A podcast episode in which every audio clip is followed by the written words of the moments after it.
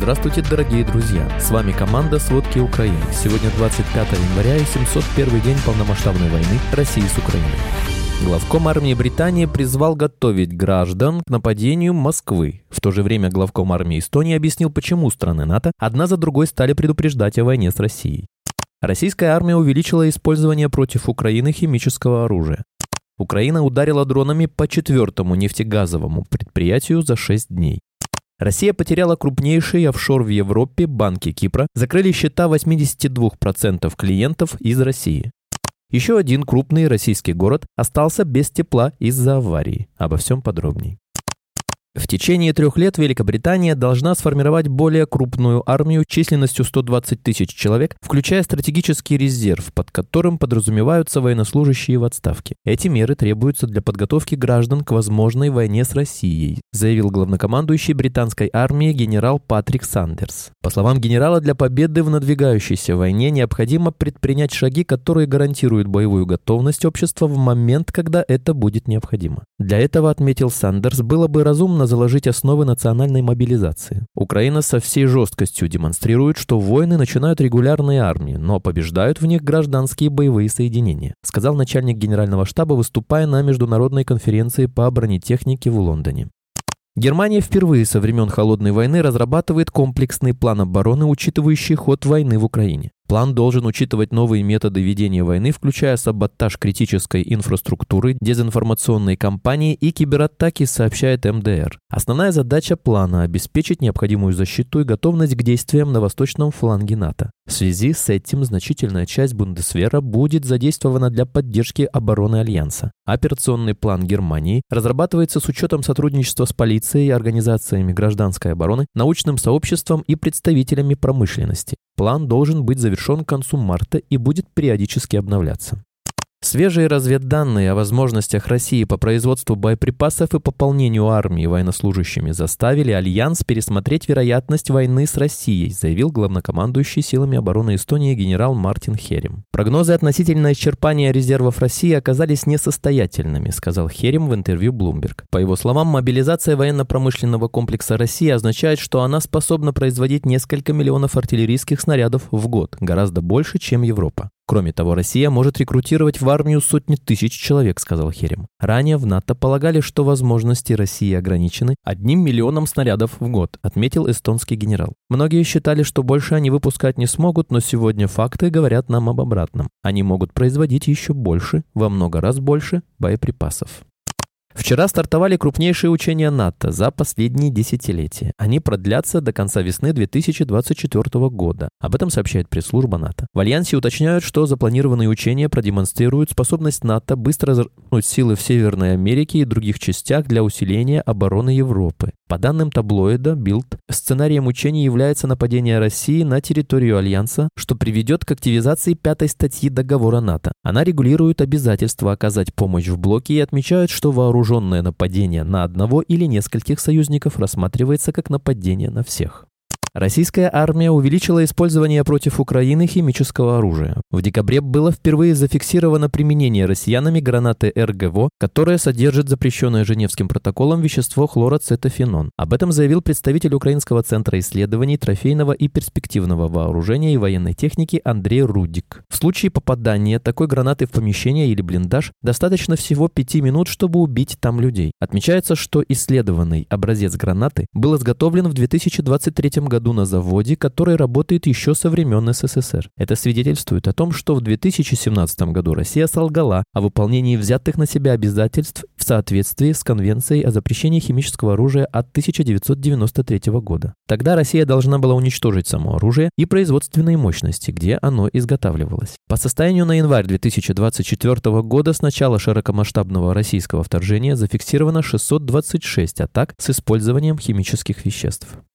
Прошлой ночью в городе Туапсе в Краснодарском крае раздалась серия взрывов, после которых на территории нефтеперерабатывающего завода вспыхнул крупный пожар, предположительно после удара беспилотником. В соцсетях местные жители распространили кадры с места происшествия. По их словам, огонь был виден изо всех точек города. В поврежденной нефтеперерабатывающей установке находилось около 100 тысяч тонн бензина и 200 тонн мазута. Минобороны России и местные власти об атаке дронов не сообщали. При этом жители Туапсе рассказали, что в городе включались сирену воздушной тревоги, а международный аэропорт Сочи приостанавливал прием и вылет самолетов. Оперативный штаб Краснодарского края позже подтвердил информацию о возгорании на нефтеперерабатывающем заводе, который входит в состав нефтяной компании «Роснефть». Глава Туапсинского района Сергей Бойко уточнил, что там горит вакуумная установка. Завод атаковали беспилотники службы безопасности Украины. С территории предприятия эвакуировали 38 сотрудников, пострадавших нет. Российская сторона могла использовать украинских военнопленных как живой щит для транспортировки вооружения для ракетных комплексов военно-транспортным самолетом Ил-76, который разбился накануне. Такое предположение обнародовал представитель ГУР Украины Андрей Юсов. По его словам, на борту самолета Ил-76, упавшего в Белгородской области, могли быть и ракеты, и люди. Он напомнил, что согласно нормам международного права, именно государство, которое удерживает военнопленных, является ответственным за их безопасность, в том числе за транспортировку к обмену. Напомним, Ил-76 разбился в российской Белгородской области 24 января. Минобороны России обвинила в падении самолета Украину. Россияне утверждают, что погибли 65 украинских военнопленных, которых везли на обмен. В военно-транспортном самолете должны были находиться российские чиновники, однако в последний момент ФСБ не позволила им садиться на борт.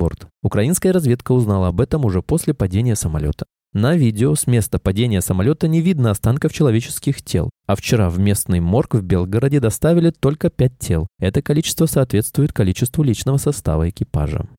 Московский городской суд приговорил российского террориста Игоря Гиркина-Стрелкова к четырем годам колонии общего режима. Об этом сообщают российские СМИ. Телеграм-канал СОТА сообщает, что под зданием Мосгорсуда собрались сторонники Гиркина. Отмечается, что среди них много участников нападения на Украину. Экс-сотрудника ФСБ Гиркина задержали 21 июля в России. Обвинения выдвигались на основании двух постов Гиркина в Телеграм. В одном он рассуждал о потенциальной сдаче Крыма российскими войсками, в другом – о невыплате зарплаты военным. Его обвиняют в призывах к экстремизму. Кроме того, Гиркин сейчас находится в международном розыске по делу об уничтожении малазийского Боинга в небе над Донбассом.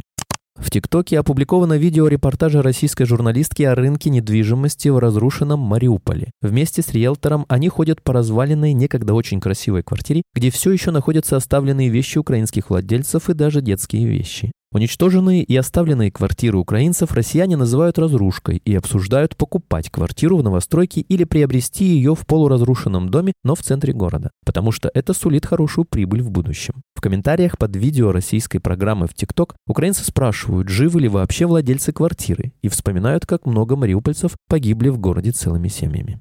Крупнейший офшор российского бизнеса в Европе, куда стекались десятки миллиардов долларов сырьевых сверхдоходов тучных лет до аннексии Крыма, окончательно закрыл двери для россиян. Банки Кипра в период с 2014 по 2022 год закрыли счета 82% клиентов из России, сообщает Associated Press. Объем изгнанных из Кипра средств власти оценивают в 43,5 миллиардов евро. Тесные связи Кипра с российским капиталом ушли в историю, заявил президент республики Никос Христодулидис, выступая перед парламентской ассамблеей Совета Европы ПАСЕ во вторник. Власти Кипра весной начали расследование российского присутствия на острове, открыв в общей сложности 29 дел после того, как США и Великобритания в апреле ввели санкции против 13 фирм и лиц, уличенных в сокрытии активов олигархов. Среди них оказались Роман Абрамович и Улишер Усманов. В декабре на Кипр прибыл десант из агентов ФБР и службы по борьбе с финансовыми преступлениями Министерства финансов США, которые помогут местным властям разобраться со способами ухода россиян от санкций.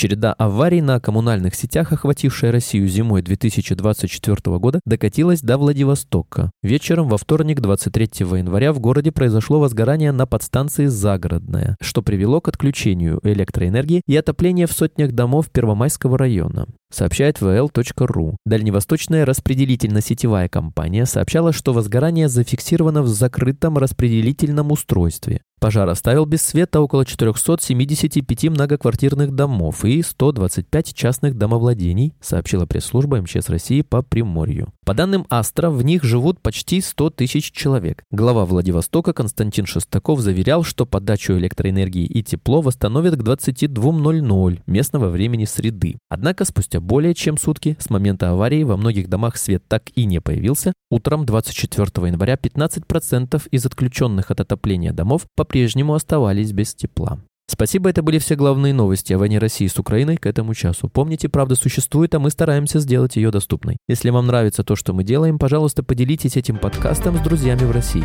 Также, если вы хотели бы помочь нам делать материалы еще более качественными, пожалуйста, оставляйте фидбэк. Это очень важно для нас и для распространения правдивой информации. До встречи.